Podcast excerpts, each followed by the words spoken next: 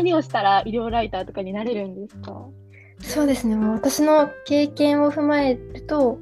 やっぱりその自分でブログを作るとか、何か文章を書いてアウトプットするっていうのは一人でもできることなので、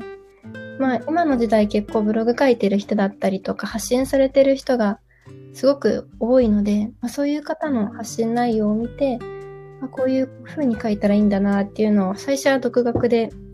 勉強して自分のブログを解説してっていうことをやってましたね。こんにちは、ゆなです。今回のゲストはまいまいさんです。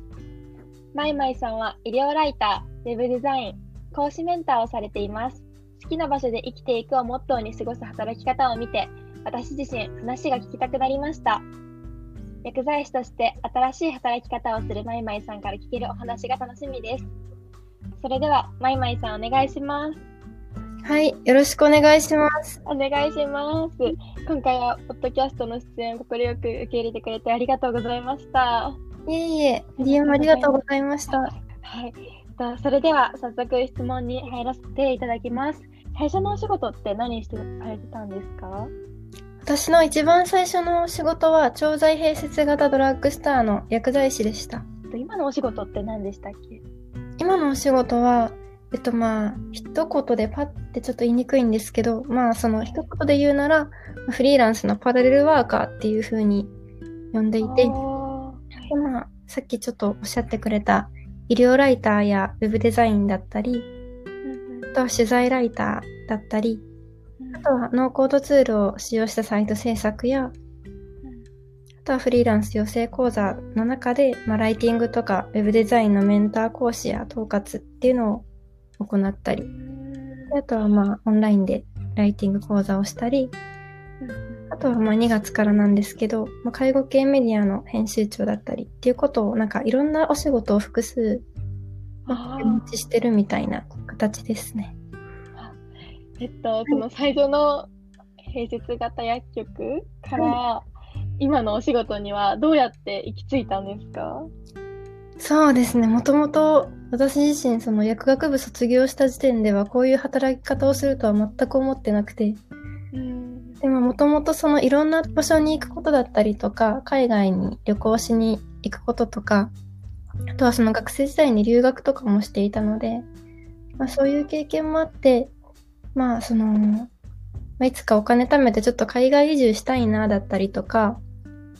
まあその、今はその正社員でずっと場所にとらわれた働き方してるけど、まあ、ある程度年数経って、まあ、知識とか経験ついつ,、えっと、ついたら、派遣薬剤師とかちょっとやってみたいなっていうふうには思ってたんですよね。すごい。でいろ今、それでもう薬剤師っていう仕事は辞めて、はい、そのウェブデザインだったりとかにもう完全に移っている状態ですか？そうですね。まあ、薬剤師の臨床のお仕事っていうのは、今でもその派遣薬剤師の登録はしてるんですけど、でその現場には今は立ってなくて、っていうのもそのフリーランス養成講座がオフラインの講座でまるっと1ヶ月取られてしまうので、どうしても掛け持ちするっていうのが難しくて、この切りがつくまでは、そのウェブのオンラインのお仕事をしっかり頑張って、ちょっとまあ土台を固めたいなって思ってる最中ですね。そのオンラインのお仕事に移るときに、はい、初めに自分の知識をつけるためにしたこと でも薬剤師としての働き方ではなく、うん、オフラオンライン上で働けるっていうのがもうすごく今の働き方に合ってるなと思っていて今副業やられる方とかも多いですけどそれがもう完全に仕事になったって感じですよね。そうですね最初は私も派遣薬剤師をしながら、まあ、その自分のブログ作ったりとかあとは派遣薬剤師の時に初めて一つライティングのお仕事をしたんですけどそれもやっぱり沖縄派遣薬剤師の体験記事っていうので書いていたので、まあ、自分の本業がどんどん副業につながって、そこからまあ副業で独立したっていう形になるかなと思います。あじゃあ今まいまいさんはもうどこでも働ける働き方ができる。うん、やっぱりそういう働き方がね今一番そのなんて言うんでしょうライフスタイルがすごくバランスがいい働き方かなっていうふうには思います。その、はい。薬薬学生が最初に就職するってなった時に、はい。そのお仕事をするってこともできますか？いや、そうですね。なんか、実際その今、今現在の自分の周りを見てみると、この新卒から一番初めの段階からもう自分は起業するって割り切ってそっちに全振りしてる方もいますし、そうやって全振りできる人だと、もうしっかりその成功されてらっしゃったりとか、今も前線で活躍されてたりとか、っていう方はいらっしゃるんですけど、なんかまあちょっと私の場合はやっぱり臨床の経験が今に生きてるので、あうん、あとはやっぱりその、もし、その、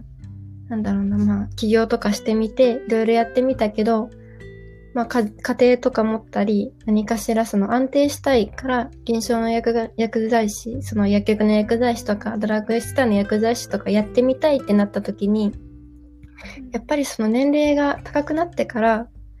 新しいことをどんどんどんどん吸収する臨床の現場に行くっていうのは結構、まあ体力も使うし、うん大変な方を見てきましたね。前。あは私その薬剤師とかドラッグストアの薬剤師とかやってたんですけど、実際にその企業で働かれていた方とか、今まで全然違うお仕事をしてきて、でも薬剤師になりたくてきましたっていう40代の方とか50代の方とか見てきたんですけど、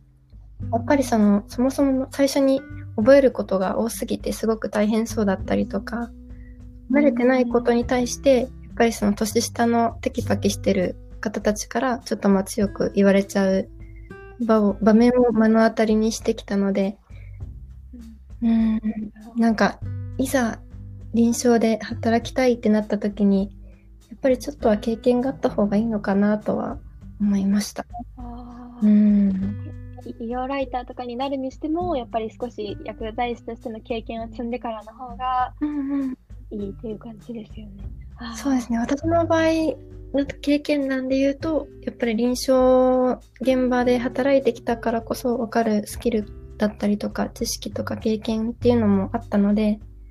ううんん。まあでもその、その、医療ライターで独立したいだったりとか、もう医療ライターで一本でやっていきたいっていう方だったら、ま